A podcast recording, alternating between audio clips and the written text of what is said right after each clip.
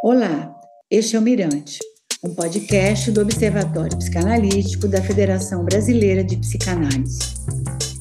Aqui a gente conversa com psicanalistas e pensadores de outros campos sobre assuntos relevantes da nossa contemporaneidade. Eu sou Beth Mori, psicanalista. O que são direitos sociais? Quais as relações da psicanálise com esses direitos? No Brasil, a Constituição Cidadã de 1988 estabelece o compromisso do Estado com os direitos sociais. 35 anos depois, o que podemos dizer da efetivação desses direitos? Na atualidade, os números de desabrigados, da fome e da miséria são alarmantes. Retrocedemos? A impossibilidade de acesso aos direitos sociais produz sofrimento psíquico na população. E, infelizmente, a escuta psicanalítica ainda é uma oferta para poucos em nosso país. Em 1919, Freud defendia que os governos deveriam garantir clínicas públicas para a escuta da sua população. Seria essa uma utopia? Afinal, que ideia de Estado podemos sustentar como horizonte? Para conversar conosco sobre direitos sociais e psicanálise, convidamos o filósofo José Antônio Moroni e o psicanalista Ney Marinho. Moroni é filósofo e atua há mais de 40 anos em organizações não governamentais e movimentos populares, especialmente na área dos direitos humanos, participação e democracia. Moroni é membro de gestão do INESC, Instituto de Estudos Socioeconômicos. Ney Marinho é doutor em filosofia, psiquiatra e psicanalista da Sociedade Brasileira de Psicanálise do Rio de Janeiro. Foi presidente, coordenador do curso de investigação psicanalítica das psicoses e atualmente diretor do Instituto, ele inclusive já foi diretor anteriormente, e coordenador dos cursos sobre a obra de Bion e psicose na obra freudiana. Bem-vindo, Ney, bem-vindo, Moroni. Estamos muito felizes com a presença de vocês dois.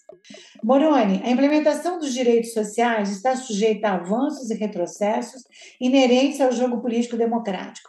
Como essas forças operaram nos últimos governos e como impactaram nos direitos sociais no país?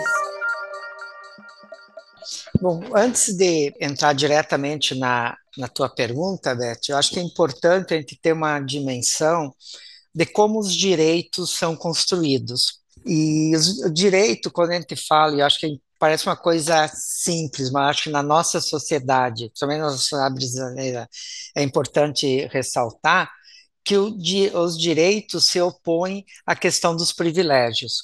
Nós somos uma sociedade que se estrutura através dos privilégios, e isso ao longo do, da nossa história, né? Então, a concepção de tu ter uma sociedade fundada, criada a partir de uma concepção de direitos, é muito recente e, ao mesmo tempo, é muito conflitiva numa sociedade tão desigual que se estrutura, é, como eu falei, em torno de privilégios e, portanto, não direitos, né? Porque o que opõe direitos são os privilégios. O que caracteriza uma, a, os direitos que é para todos e para todas. Privilégio não. E o privilégio ele tem uma, um mecanismo que ele vai se reproduzindo, se autorreproduzindo. Se a gente pega no campo, por exemplo, do poder, ah, o poder no Brasil é quase que hereditário quem ah, chega nos espaços de poder que não tem uma, uma herança é, são as exceções. Né? Então, a, a, a, nossa regra é que o nosso poder é hereditário. E a construção desse poder hereditário passa por vários mecanismos, e entre eles a questão da própria branquitude. Né? Então, a gente tem uma noção que esses direitos que nós conquistamos é através de muita luta popular e de muita organização na nossa sociedade é fundamental. Então, você só conquista direitos numa sociedade tão desigual como a nossa se tiver luta social e tiver luta política. Então, quando a gente conquista os, os direitos, sejam sociais, econômicos, políticos, culturais, ambientais, esse conjunto uh, de direitos que nós chamamos os DESCAS, Quando você conquista isso no, no, na dimensão jurídica, é porque se teve muita luta social para isso. E mesmo quando a gente conquista isso na dimensão legal, na dimensão política, para você conseguir implementar isso, é uma outra luta. Então, por isso que a gente diz que a gente só conquista os direitos se tiver muita luta, tanto para ter a conquista no, na, no âmbito legal, como depois da sua implementação. Uh, você falou da Constituição de 88, foi um avanço significativo nesse campo dos direitos, em função de todas essas lutas, né? E eu sempre cito um exemplo que é no campo da saúde, por exemplo. Até 88, para você ter direito a uma saúde, que não era universal, não era pública, portanto não era para todos, não era para todas, você tinha que estar tá contribuindo através da carteira, né? Que você tinha que estar tá fichado. Ah, que o, o povo fala tá fichado, né? Você tinha que ter regime de CLT. Você tinha que estar tá contribuindo com, na época, o INAMPS, depois teve vários outros nomes. Ora, se hoje nós temos mais da metade da nossa população economicamente ativa fora dessa formalidade do mercado de trabalho, fora, do, da, portanto, da CLT, dirá nos, na, nos, anos 80 do século passado. Né? A Constituição vem e diz que a saúde é um direito universal para todos para todos. A gente sabe que o SUS tem mil problemas, mas o avanço que nós tivemos foi significativo do que se tinha antes. Né? Então, realmente, nós tivemos uma Constituição que avançou em vários direitos, mas tem vários entraves porque nós somos, temos uma Constituição que, ao mesmo tempo que aponta para a construção num estado do bem-estar social, dentro do capitalismo, não rompe com o capitalismo, mas aponta para a construção de um estado de bem-estar social, Aí, aí, o paradigma é o artigo 5 da Constituição, mas quando é para criar os mecanismos de efetivação desses direitos, seja no campo da economia ou no, no campo do poder, portanto, do sistema político, ou do próprio sistema judiciário, não cria os mecanismos para isso.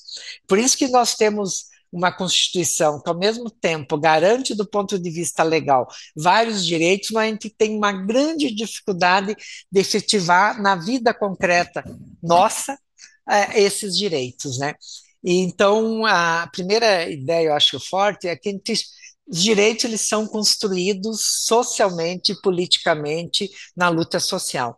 E assim também eles são uma luta permanente. Então, a conquista, a construção e a conquista de novos direitos é fundamental. E numa sociedade tão diversa, e ainda bem que nós somos uma sociedade diversa, essa dimensão da construção de novos direitos é fundamental. Obrigada, Moroni. Nem você gostaria de fazer algum comentário a partir do, da fala do Moroni? Talvez eu entrasse já na relação com a psicanálise porque me evocou o seguinte, Moroni, é que a psicanálise ela nasceu na Belle Époque. Quer dizer, então, quando a, a, junto com o cinema, né, o avião e outras coisas mais. Então, havia uma ideia de um progresso uh, linear permanente. Quer dizer, havia uma, um otimismo muito grande, inclusive com uma ideia, dentro de uma ideia também que tantas descobertas, tantos avanços iriam resolver uh, a questão social. A aristocracia decadente, a burguesia ascendente e o proletário e o proletariado insatisfeito. Isso teria uma solução quase que econômica ou científica. Tudo isso foi por água abaixo com a Primeira Grande Guerra. Então, a psicanálise também sofreu esse impacto. Quer dizer, a psicanálise também ela nasceu numa esperança.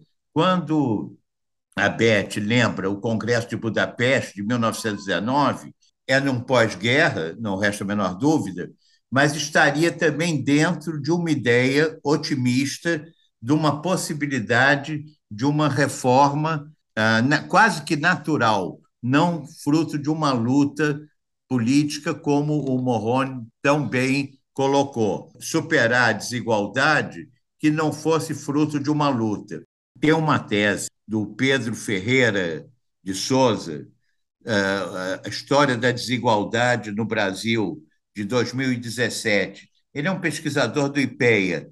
A tese dele foi muito premiada e ele chega também a essa conclusão que ele espera, ele diz que ele espera não ser pessimista, mas vai exigir uma muita sabedoria política, vamos dizer assim, para que possa haver a, a, superação dessa desigualdade brutal do Brasil sem uma situação de violência. Mas nunca ocorreu, segundo ele, superação de situações de desigualdade, como na Europa, sem, no caso, duas guerras. E aí eu tenho um depoimento muito curioso. Eu me lembro que o meu professor, um amigo, que era professor de inglês meu também, de família irlandesa e, e criado na, na Inglaterra, eu, eu perguntei a ele uma vez, mas vem cá, ô Tom, como é que foi a, a instalação do estado de bem-estar social na Inglaterra, tão reacionária, tão conservadora, uh, uh, desde a época vitoriana e tradicionalmente? Ele falou assim: olha, o que acontece é o seguinte: estavam todos destruídos. Ele usou talvez até outros termos mais radicais. Então, não havia como a, a burguesia resistir à proposta do Partido Trabalhista.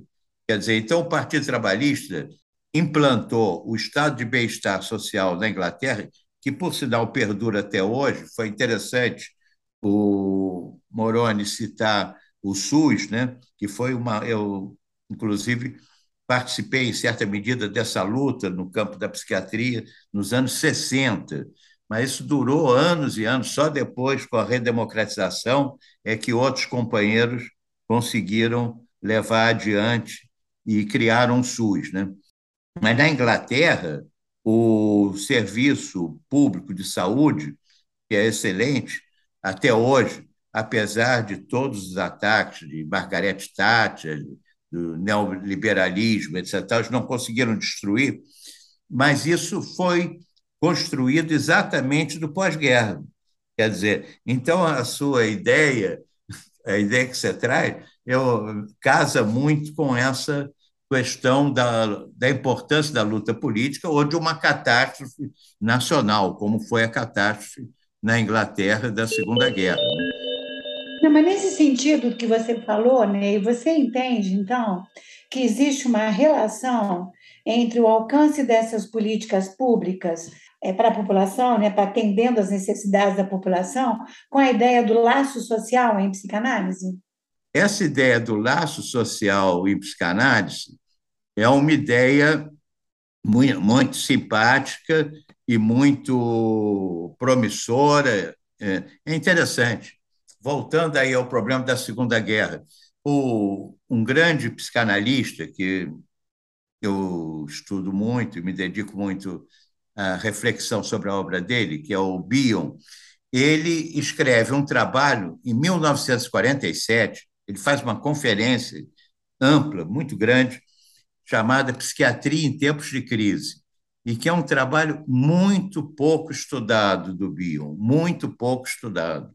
Aliás, tem duas coisas ligadas ao Bion e o estado de bem-estar social. E o Bion, nesse trabalho, depois de dar uma volta por Toynbee e uma reflexão complexa, meio dizer, quase como uma canção desesperada de pós-guerra, entendeu? Porque, de fato, a, a, o apartamento dele desapareceu, foi bombardeado, ele foi teve que morar na casa dos sogros, né, em Londres, o bombardeio foi terrível. Então, ele diz, com todas as letras, que acha que a única saída é a mudança do relacionamento interpessoal na sociedade.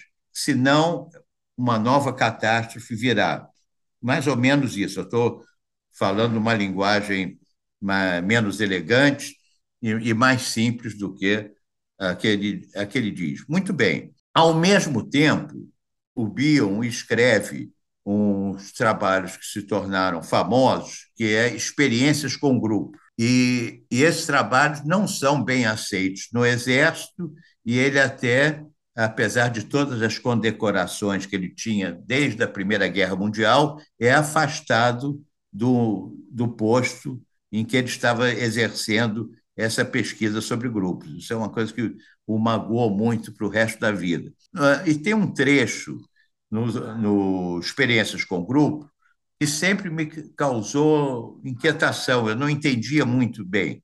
Quando ele discute o grupo de trabalho, porque os grupos, isso é uma contribuição da psicanálise, eles obedecem impulsos muito próprios e não conscientes e primitivos. Os grupos obedecem outras leis, quer dizer, não é uma soma de indivíduos.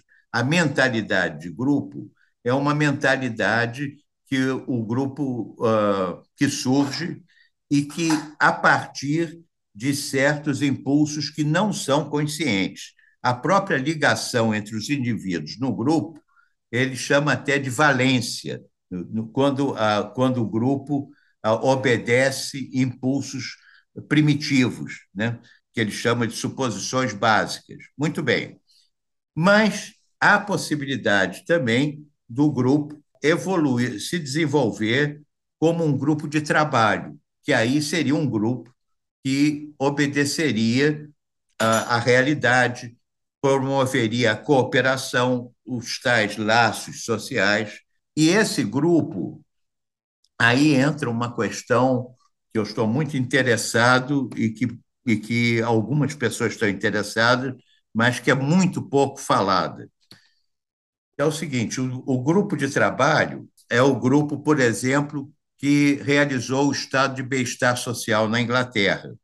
Curiosamente, em experiências de grupo, há um, um parágrafo que eu só agora recentemente compreendi, em que o, o Bion defende que o grupo de trabalho tem capacidade de resistir às pulsões primitivas, né, dos tais grupos de suposição básica que existem não conscientemente, mais do que se pensa, como se ele estivesse dialogando com alguém.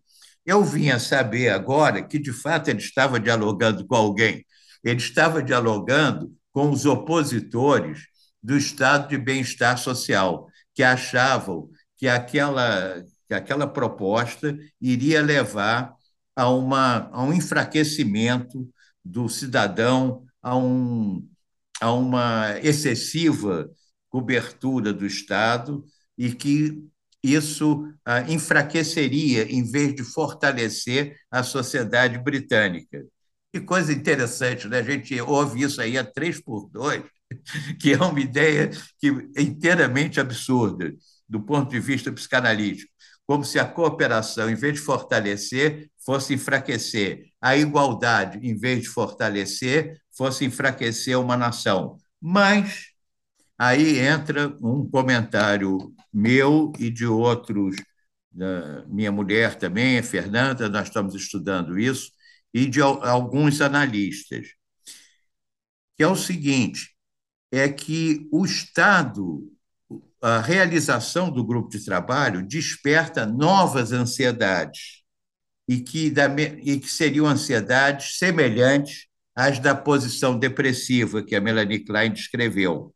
Quer dizer, como a paz, por exemplo, que é o tema da minha preferência, por sinal. A paz não é tão bem-vinda assim. Eu, eu escrevi até um trabalho uh, utilizando um texto do Félix, de 1915, por aí, uh, chamado Neuroses de Domingo, mostrando como domingo, isso qualquer um de nós tem essa experiência até hoje, como domingo, devido à falta de repressão do trabalho, dos compromissos, desperta os sentimentos mais intensos. Né? Muitas pessoas bebem demais, outras dormem demais, dormem o fim de semana inteiro, outras fazem as besteiras que não fariam durante a semana. Em suma, há uma, eh, ele atribuía a uma liberação das, da pulsão sexual. Mas, naquela época, não, Freud ainda não havia formulado a noção de pulsão de morte. Então, eu aproveitei esse trabalho do Félix para fazer uma reflexão, junto de um caso clínico, sobre o ter que lidar também com a pulsão de morte, com a destrutividade humana. Por isso, a paz, por exemplo, não é tão uh, saudada, tão bem-vinda como, como era de se esperar. Da mesma maneira que o grupo de trabalho vai ter que lidar com essas questões de enfrentar a, a tendência ao inanimado, ao retrocesso, que é o que a gente está vivendo aqui. Eu tenho uma pergunta para o Moroni. Como o manejo do orçamento público pode traduzir as prioridades de um governo e sua sensibilidade às necessidades da população? Bom, antes da, de entrar nessa conversa sobre orçamento público, eu gostaria de, de dialogar com o Ney sobre uma, a primeira parte da fala dele, quando ele trata da questão da Inglaterra, da construção do Estado do bem-estar social, da questão da violência, né? Nós vivemos na sociedade, a sociedade brasileira é altamente violenta. Uh, nós, de paz e de uma sociedade harmoniosa, não temos nada. E é uma sociedade que se mantém nesses níveis de desigualdade, todas as desigualdades que, que nós temos, podemos olhar diversas facetas uh, sobre elas, né? Mas assim, ela se estrutura por causa da violência. Uh, e nós somos uma sociedade que nós nos acostumamos com a violência. A gente se pergunta como que nós uh, toleramos mais de 700 mil mortes na pandemia porque é uma sociedade que tolera o extermínio da juventude negra. Uma sociedade que convive e tolera o extermínio da juventude negra, como nós toleramos, é uma sociedade que não vai se indignar com as mortes na Covid. E não vai se indignar com um presidente que brinca com as mortes. Né? E o que, que tem? Isso tem uma dimensão histórica também. Nós somos uma sociedade que nunca conseguiu fazer as rupturas, né? Ah, as rupturas necessárias para a gente construir uma outra sociedade. E aí eu vou citar dois exemplos assim do que significa não fazer rupturas, né? Uma a luta toda que se teve contra a escravidão, né? Foi uma luta política, social, organizativa muito forte na nossa sociedade. Né? Ah, e o que, que se, é, legalmente, que, como que se deu esse processo? Aquilo que é mais ou menos aquilo que a gente estuda na nossa história oficial, desconhecendo totalmente a luta uh, do povo escravizado, dos negros escravizados, e aparece dentro de uma institucionalidade da época alguém que assina um decreto e diz a partir de agora está todo mundo livre. Uma falácia, uma falácia. Esse ato de, da chamada Presidente Isabel fazendo isso, desconsidera, além de toda essa falácia, desconsidera vários elementos que estavam presentes na luta contra a escravidão. Por exemplo, o acesso à educação. Vários movimentos abolicionistas traziam essa questão do acesso à educação e acesso à terra, ao trabalho. Desconsidera completamente. Tanto é que hoje, mais de, depois de 100 anos depois, nós estamos discutindo ainda a necessidade de ter cotas, uh, uh, cotas raciais na questão da educação. Porque não se fez essa ruptura lá atrás. Um outro exemplo: uh, nós fomos um dos primeiros países que legalmente adotou o voto universal, inclusive para as mulheres, nos, na década de 30 do século passado. Simplesmente foi um processo que agora as mulheres podem votar, mas não se criou nenhum mecanismo para que as mulheres pudessem estar acessando esse poder, que é um poder masculino, branco, proprietário, hétero e cristão. Então, agora nós temos uma cota de 30% das, de candidatas, não é de vagas, de candidatas. Então, olha o que, que significa tu ter uma sociedade que não faz ruptura. Então, um pouco reportando aquela primeira pergunta, né? a gente tem uma conquista, entre aspas, legal no mundo jurídico, mas sim não, não se efetiva na vida concreta das pessoas. Isso também faz com que se tenha um descrédito com a, com a política e com a institucionalidade, que própria questão do voto. A gente escuta muito a, a, a população dizendo: votar para quê? Não muda nada. Porque tem isso. Isso se reflete uma sociedade hipócrita, que cria os mecanismos em tese para enfrentar algumas coisas que, mas, na verdade, não enfrenta nada. Então, nós somos, além de uma sociedade violenta, nós somos uma sociedade hipócrita. Não é possível, numa sociedade com essa estrutura que nós temos, pensar outras formas de vida, outras formas de, de organizar, outras formas de poder, é possível sim.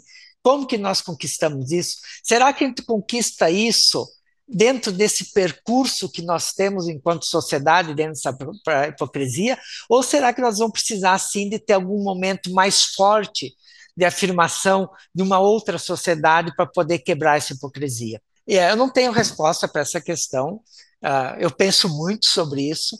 Eu, pela minha linha filosófica, eu sou ateu, então não é pela linha da religião, eh, eu também sou pela, pela não violência, mas o, na sociedade que nós vivemos, o que, que é violência? O que é mais violento que esse sistema que nós vivemos? Né? Então, é, é a gente perguntar o que, que é violência. Né? E dentro desse, é, desse universo, Beth, que entra a própria disputa política para orçamento, orçamento público. Nós temos duas questões. O nosso orçamento público ah, ele é constituído pelas receitas e pelas despesas. A receita é aquilo que o Estado arrecada da sociedade como um todo. Pela teoria política, o Estado deveria arrecadar de quem mais tem para poder distribuir através de políticas públicas para quem menos tem. Então, nesse sentido, o orçamento público seria um instrumento poderoso de enfrentamento às desigualdades. Só que no nosso caso, se inverte isso. Nós temos um Estado que arrecada de quem menos tem, porque nós temos um sistema tributário que não é progressivo. Quem está na base da pirâmide proporcionalmente paga mais imposto de quem está no topo da pirâmide, porque nós temos um sistema tributário baseado no consumo e não na renda e não na propriedade. Né? E isso cria essa distorção. E na hora do Estado distribuir esse recurso, ele distribui para quem mais tem. Porque a disputa política pelo orçamento, orçamento é uma disputa política. Então, numa sociedade que não equacionou a questão do poder, ah, no orçamento, quem tem mais poder sai ganhando. Então, ah, ah, se a gente for analisar, as próprias políticas públicas, elas são desenhadas muitas vezes para atender quem está no topo da pirâmide. Porque também nem toda política pública deve ser implementada. Né? O extermínio da população negra é uma política pública e muito eficiente. Nós não queremos que ela seja implementada. Então, nós temos que sempre analisar uh, o conteúdo e o desenho da, dessas políticas públicas. Né? É uma política pública fazer isso do orçamento essa inversão que o Estado arrecada de quem menos tem distribui para quem mais tem. E ele tem vários mecanismos para fazer isso. Uma, um deles é a questão da alta de juros, a taxa de juros, a questão da própria dívida, da dívida pública, a distribuição, como se distribui o, o orçamento público, que querendo ou não, a partir de 88, a gente tinha, certa forma, construído algumas regras principalmente na, na, questão da educação, da saúde, da própria cultura, que foi desmontado completamente essas regras nesse governo com orçamento secreto. Né? Então, assim, ó, a gente tem um universo nessa disputa pelo recurso uh, público que se manifesta em termos do, do, do orçamento completamente desigual completamente desigual e muito acentuado nesse governo. Então, você reconstruir essa institucionalidade, que já era muito criticada por nós, é, vai ser uma luta árdua, uma luta árdua. Né? Só que a gente só consegue fazer uma luta política que avance nessa direção da sociedade que nós queremos construir, que se minimamente nós temos algumas regras democráticas que foram completamente destruídas a partir do golpe contra a presidenta Dilma em 2016. Então, para a gente fazer essa luta política, nós temos que, mesmo assim que a gente critica um monte essa democracia, liberal que nós temos, mas para a gente fazer essa luta, nós precisamos ter essa democracia liberal, que hoje nós nem isso temos, tanto é que a gente está a, um, um, uma semana de uma eleição tão importante como essa, e nós todos estamos com receio do que possa acontecer. Então, nós temos aí uma sociedade que nós precisamos avançar em vários campos, mas eu acredito que a gente só consiga avançar se a gente fizer essas rupturas. Senão, nós vamos ficar nessa hipocrisia de, de, de que nós temos na nossa sociedade, que a gente acha que conquistou alguma coisa, mas na vida concreta a gente não conquista.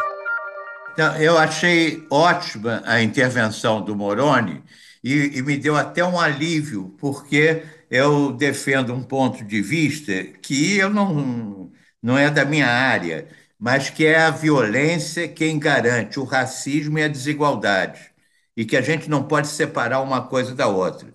De fato, essa violência é cotidiana, e essa violência que garante a desigualdade e o racismo.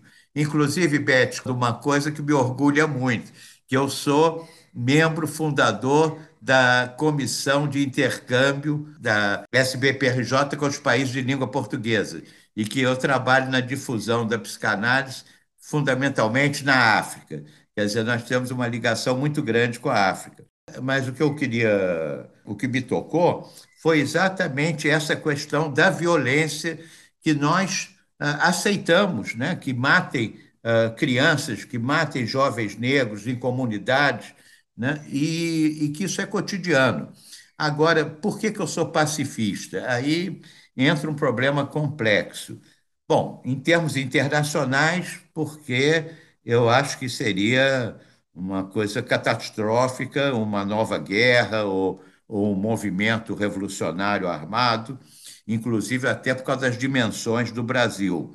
Eu acho que o Brasil tem sofre da sua grandeza qualquer mudança aqui não é uma mera mudança num pequeno país. É, desorganiza o tabuleiro internacional. Quer dizer, então vai exigir muita competência política para fazer as mudanças que têm que ser feitas. Mas, mas eu sou pacifista também pelo seguinte, porque primeiro eu acho que a guerra não leva à paz, não tem competência para levar à paz que leva a vencidos e vencedores, essa tal, mais ódios que vão ser, aí entra o psicanalista falando também, ódios que vão ser uh, exercidos mais adiante, além de corromper os vencedores. Isso, eu participei muito da discussão na minha juventude, uh, o grande uh, dilema, né, se de luta armada ou luta política.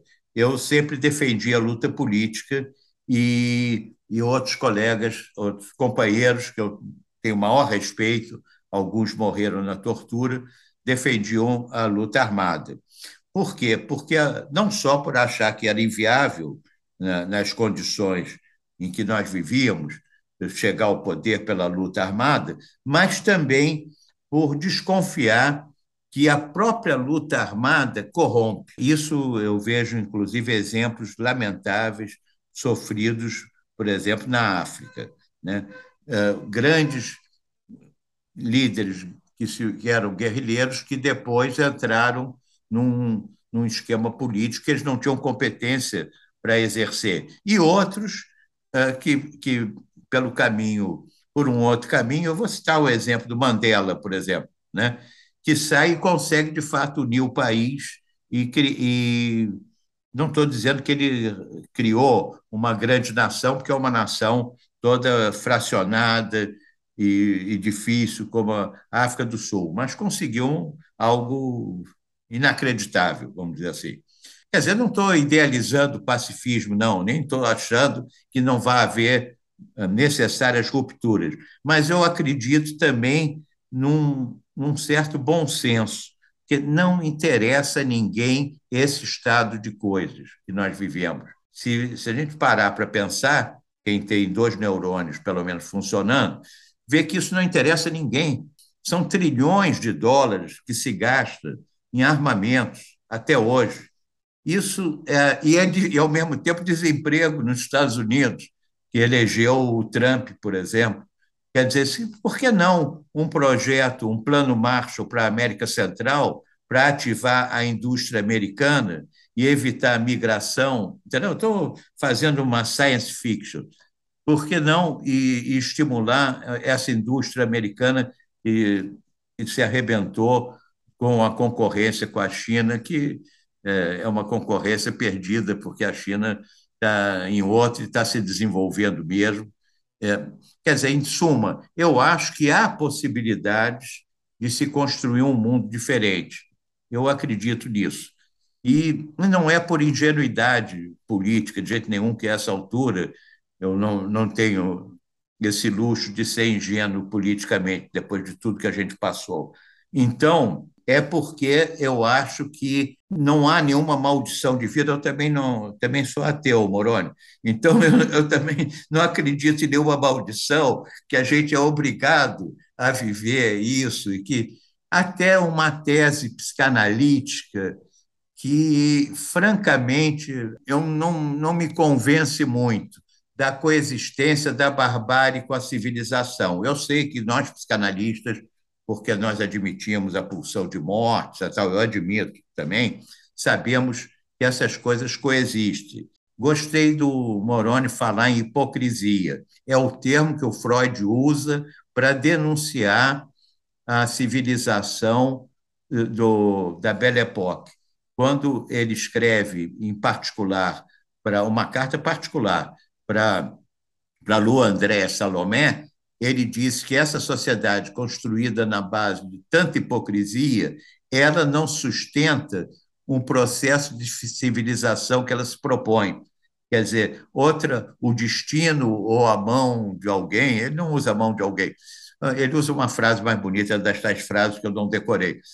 Vai talvez pedir uma outra raça para construir uma civilização decente e não horrenda como essa. E ele diz uma coisa muito séria também quando, nessa carta. Ele diz o seguinte: eu sei que essa guerra vai acabar. É uma carta de 1915, mas nós não seremos mais tão felizes como eram.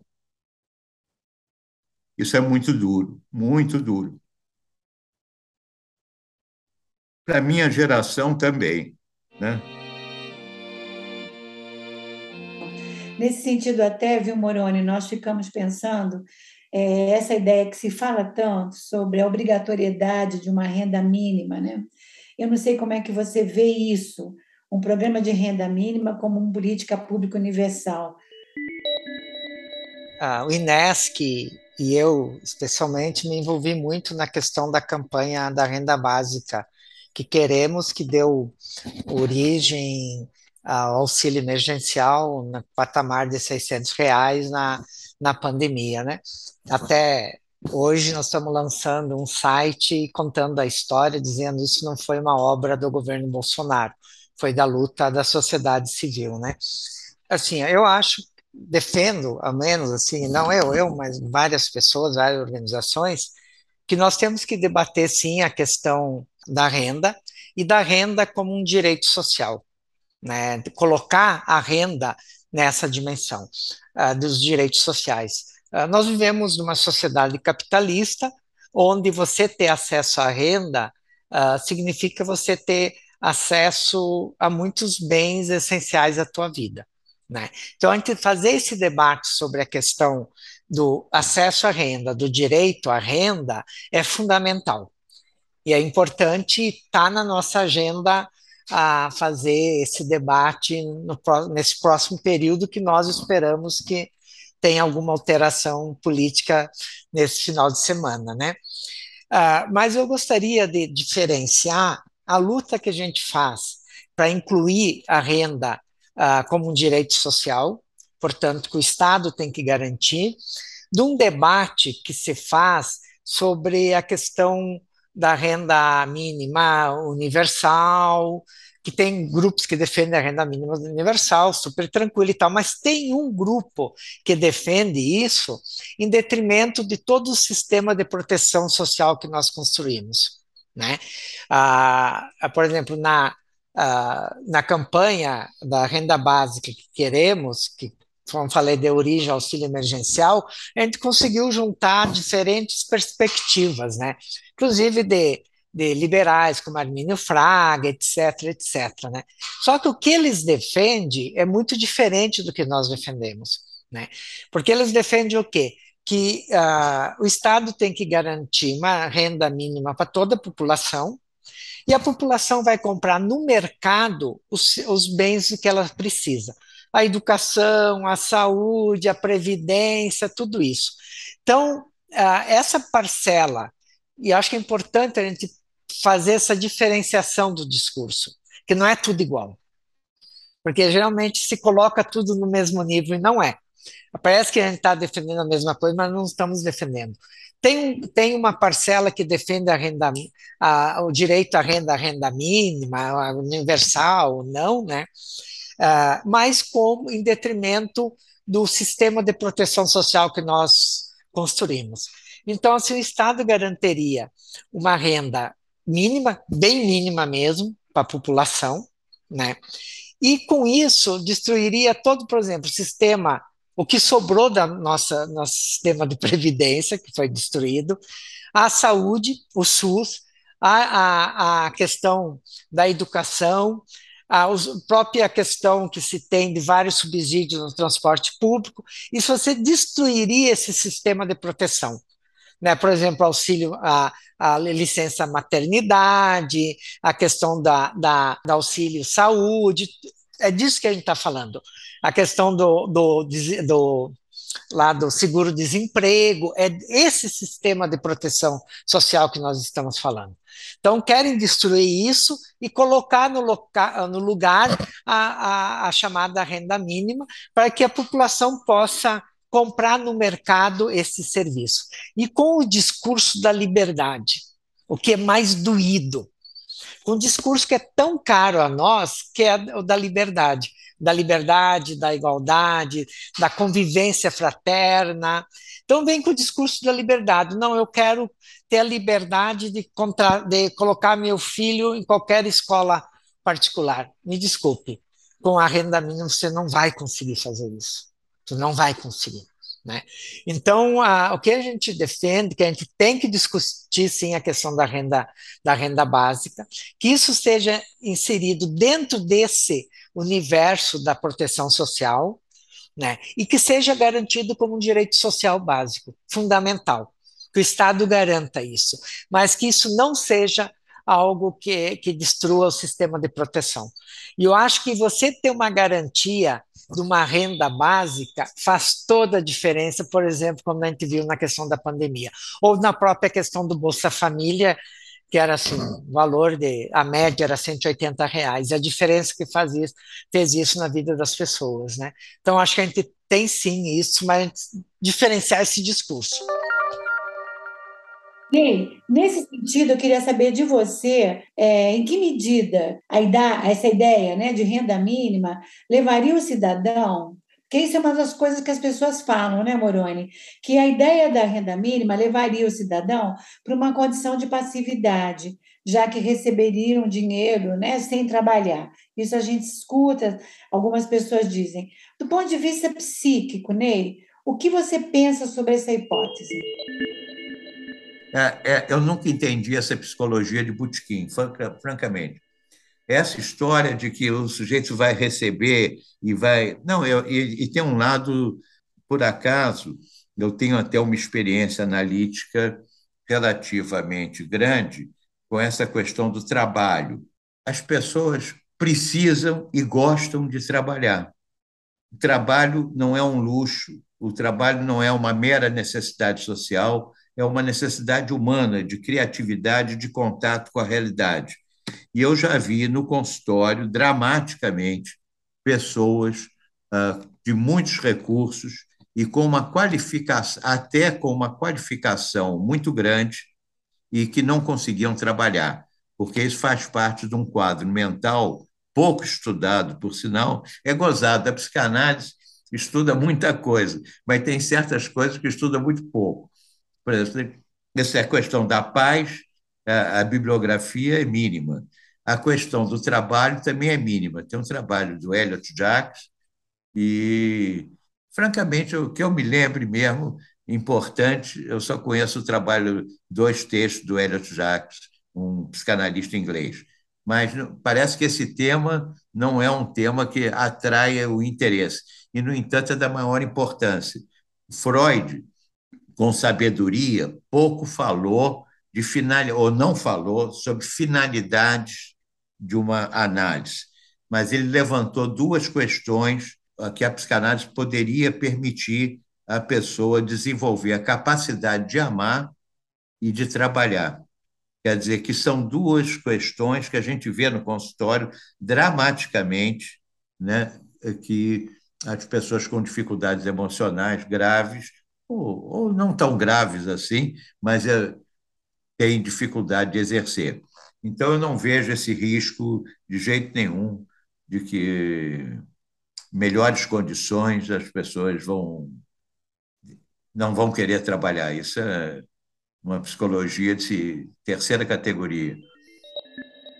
É, Moroni, para nós, né, que não estamos, não trabalhamos diretamente na macropolítica, nós entendemos que a gente tem, é isso, né, a, a, o executivo, tem o legislativo, tem o judiciário, e que medida que todas as pessoas compreendem a função de cada um, e como é que você vê a relação deles hoje no Brasil, né? E se essa relação ela impacta em alguma medida esses direitos, né? Antes de responder essa questão, eu vou fazer uma pequena premissa, tá? Ah, ah, o INESC, e eu represento o INESC na plataforma dos movimentos sociais pela reforma do sistema político, que é uma articulação de movimentos populares, organizações, ativistas, que reúne mais de 130 movimentos, que há mais de 20 anos debate o sistema político brasileiro, do, sob o olhar do poder, né? Em uma sociedade tão desigual como a nossa, quem tem o direito de exercer o poder? Ah, assim, as desigualdades estruturam o nosso poder, ao mesmo tempo que ela ah, que a gente vê no nosso parlamento, por exemplo, 15% de mulheres, não feministas, mulheres, o quanto isso é desigual, né? Ao mesmo tempo que ela reflete, nosso poder reflete essa desigualdade, é um motor importante e necessário para a reprodução dessas desigualdades.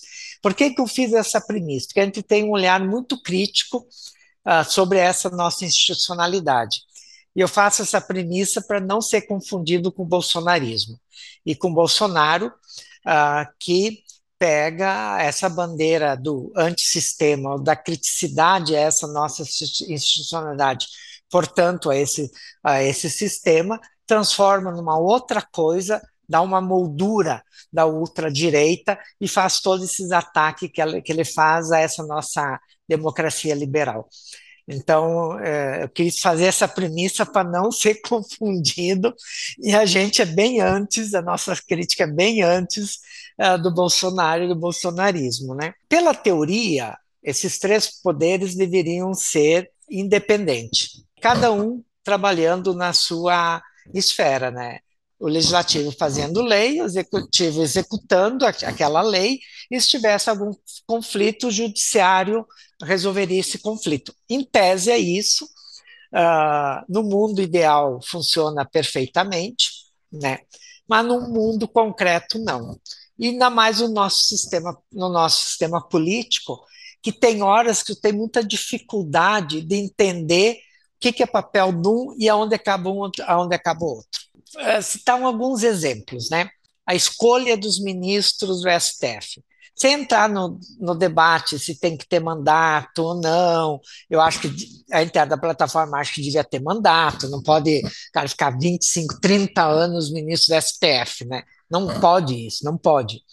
É. Mas mesmo independente disso, né, ele é escolhido, ah, indicado pelo executivo, pelo presidente da República, ah, é sabatinado e tem o ok do Senado e ele é do STF, passa a ser ministro do STF.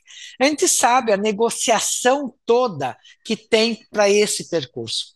Isso se reflete também nos outros tribunais superiores. Então, aonde que está a questão da independência desses poderes? Num sistema político como é o nosso, que é patriarcal, é oligárquico, aonde que está isso? Então, tem uma, uma questão desse desenho uh, que a gente precisa se perguntar.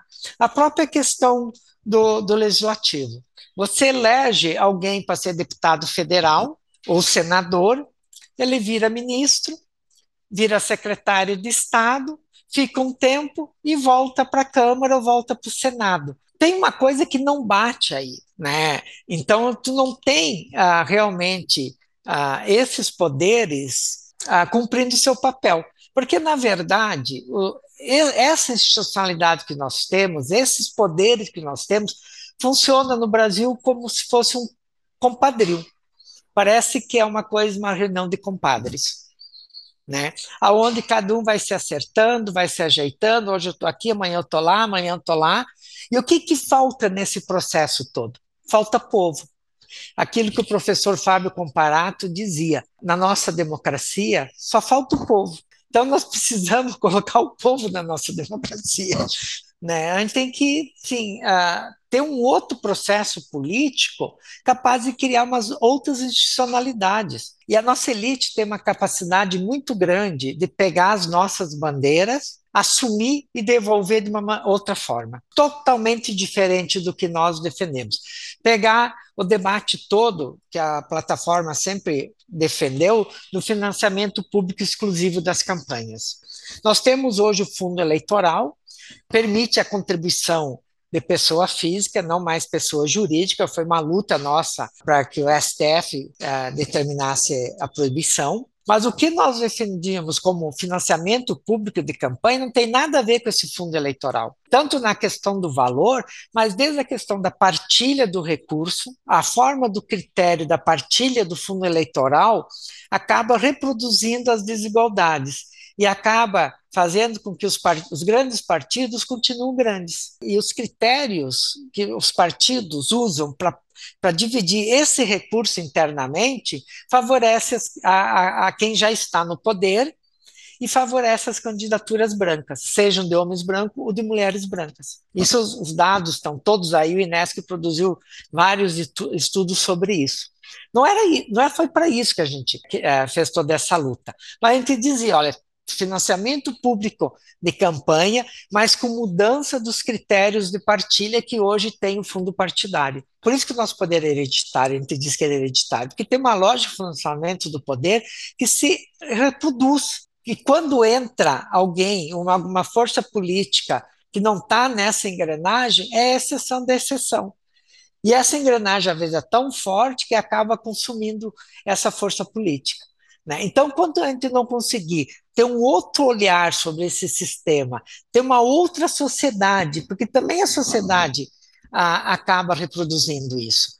Não é que o nosso sistema político está aqui, a sociedade está aqui. Não. Ela acaba também reproduzindo isso, ela é a base desse sistema. Então, enquanto a gente não tiver mudanças muito profundas, estruturais e radicais na nossa sociedade, dificilmente a gente vai conseguir mudar isso. Né? Então, ah, eu acho assim, Beth, que essa pergunta sobre esse, esses três poderes, a gente não tem a, divisão dos três poderes, nós não temos autonomia dos, dos, do, uh, entre os, os, poderes, não temos harmonia entre eles, que em tese deveria ter, por causa dessa promiscuidade. É uma promiscuidade que se tem. Ney, gostaria de fazer uma última pergunta para você. A questão do desamparo, Ney, ela é entendida na psicanálise como algo que atravessa a condição humana. Como não confundir essa ideia com o niilismo em relação ao papel do Estado que o Moroni assim esclareceu também, né? O desamparo humano é intrínseco, como a loucura humana também. Quer dizer, isso não, não há Estado que vá acabar, mas nós vamos poder lidar de outra maneira com essa situação. E um ponto importante é que esse sentimento de desamparo pode levar exatamente ao amor. Quer dizer, pode nos levar à necessidade de procurarmos o outro amorosamente como um companheiro de jornada. E é isso que eu acho que, é, que eu tenho esperança que a gente possa criar uma sociedade mais fraterna e mais solidária, e o amor mesmo, o amor pessoal. Por exemplo, o feminicídio, né? Eu acho essa palavra horrível, porque essa palavra banaliza um crime hediondo. Eu acho que essa cultura da violência contamina todas as relações pessoais, a cultura da desigualdade, porque é uma desigualdade também. Quer dizer, é como se os homens tivessem o direito de matar a mulher que o abandona, ou coisa que o vale. Em suma, é uma violência brutal, é, hedionda. Então, eu acho que o, a questão do amor está ligada à questão do desamparo. A única saída do ser humano do desamparo é ele amar e ser amado. Eu não vejo, como psicanalista, francamente, nunca vi outra saída. Eu não me refiro só ao amor conjugal, né? mas ao amor no sentido mais amplo possível, de modo que esse risco nós não corremos. Eu queria agradecer a presença do Moroni, filósofo, é, membro do INESC, Inei, nosso psicanalista da Sociedade Brasileira do Rio de Janeiro, que os dois estiveram aqui conosco numa conversa muito agradável.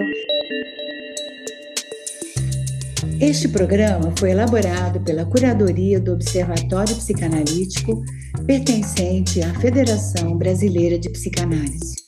Contou com a produção e trabalhos técnicos de Rodrigo Tiodia. O roteiro é da equipe de curadoria do Observatório Psicanalítico, formada por Ana Valesca Maia, Daniela Bojanovski, Rafaela Degani, Renata Zambonelli e eu, Beth Mori.